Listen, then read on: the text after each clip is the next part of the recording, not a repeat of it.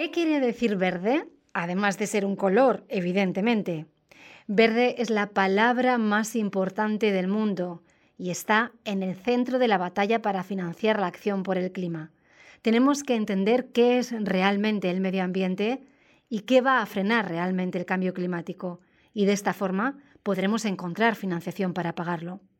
Si es realmente verde, entonces ayudará a salvar a la humanidad, Aquí encontrará información sobre el tema, gracias a nuestro diccionario de finanzas verdes. Soy Mercedes Landete y esto es Soluciones para el Clima del Banco Europeo de Inversiones.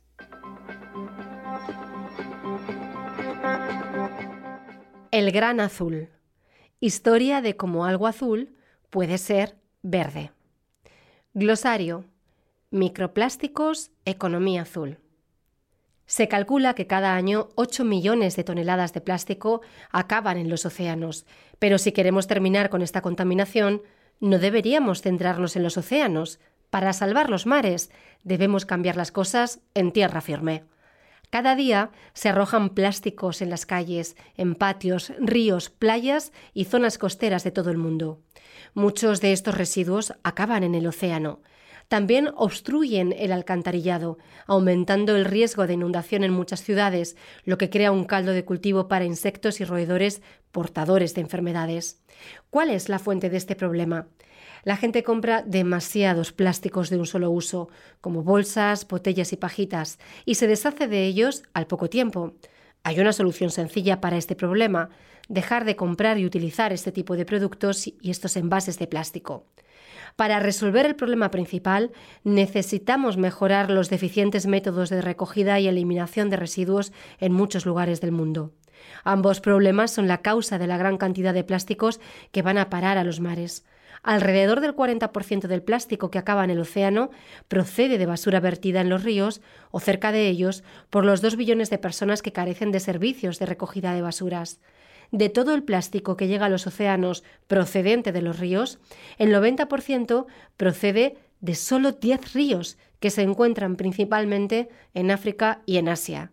El crecimiento de la población y la urbanización avanzan con rapidez en muchas ciudades de todo el mundo, especialmente en las zonas costeras, lo que agrava el problema de los plásticos. La necesidad de conservar los océanos es uno de los objetivos de desarrollo sostenible. En los últimos años, el Banco Europeo de Inversiones y otras instituciones de fomento se han esforzado por proteger los mares y ayudar al mundo a lograr estos objetivos. Muchas de las noticias medioambientales en los últimos años han estado relacionadas con los residuos plásticos en los mares. Hemos visto ballenas varadas en la costa con el estómago lleno de plástico. Se han encontrado partículas de microplástico en muestras de peces de todo el mundo. Los océanos contienen billones de minúsculos trocitos de plástico, como se puede ver en las gigantescas manchas de basura, la mayor de las cuales, la gran mancha de basura del Pacífico, abarca una superficie equivalente a tres veces la de Francia. Todo ese plástico contiene sustancias químicas peligrosas que son ingeridas por los peces y que provocan muchos problemas de salud en las personas que se comen esos peces. Los microplásticos son trocitos de plásticos minúsculos que contaminan los océanos. Ya se los habrán imaginado.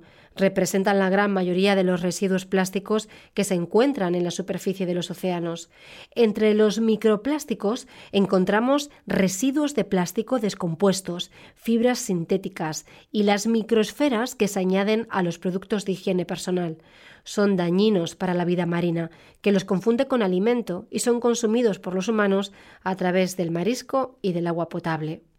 Los océanos están expuestos a muchos otros peligros, además de los plásticos, por supuesto. Debido al cambio climático y a los daños provocados por los 7.000 millones de habitantes de la Tierra, los océanos sufren deshielo de los casquetes polares, aumento de la acidez, sobreexplotación, degradación de las zonas costeras y vertidos de aguas residuales sin tratar. La inversión en los océanos no puede esperar mucho más. Los océanos cubren casi dos tercios de la superficie de nuestro planeta, proporcionan alimentos, medicamentos, energías renovables a personas de todo el mundo. Casi la mitad de la población mundial depende directamente del mar para su subsistencia. El valor de los bienes y servicios procedentes de recursos marinos y costeros se estima en 2,5 billones de euros al año. La economía azul abarca diferentes actividades económicas relacionadas con los océanos, los mares y las costas. Forman parte de ella una amplia gama de sectores industriales y se basa en un uso sostenible de los recursos oceánicos para el crecimiento económico, la mejora de los medios de subsistencia y el empleo. El Banco Europeo de Inversiones ha desempeñado un papel primordial en la adopción de los principios de una economía azul sostenible. Estos principios explican cómo garantizar que una inversión no sea perjudicial para la vida marina o para el desarrollo costero y que no erosione la salud de los océanos. El caso es que los océanos no son exclusivamente un problema ecológico, son una cuestión económica. Cuando grandes instituciones como el Banco Europeo de Inversiones se involucran, los inversores privados se suman porque se dan cuenta de que pueden obtener beneficios de las inversiones verdes. Esto es bueno para los océanos y también es bueno para el crecimiento y el empleo. No hay que subestimar la importancia de intensificar nuestros esfuerzos en favor de la preservación de los océanos. Todo el mundo tiene que ser consciente de que los ríos y los océanos no son nuestro cubo de la basura particular. Estamos limpiando los mares por el bien de la humanidad. Debemos hacerlo para preservar nuestro futuro. Gracias por escuchar Soluciones para el Clima. No olvide suscribirse para recibir todos los episodios de esta serie. Soluciones para el Clima es un podcast del Banco Europeo de Inversiones.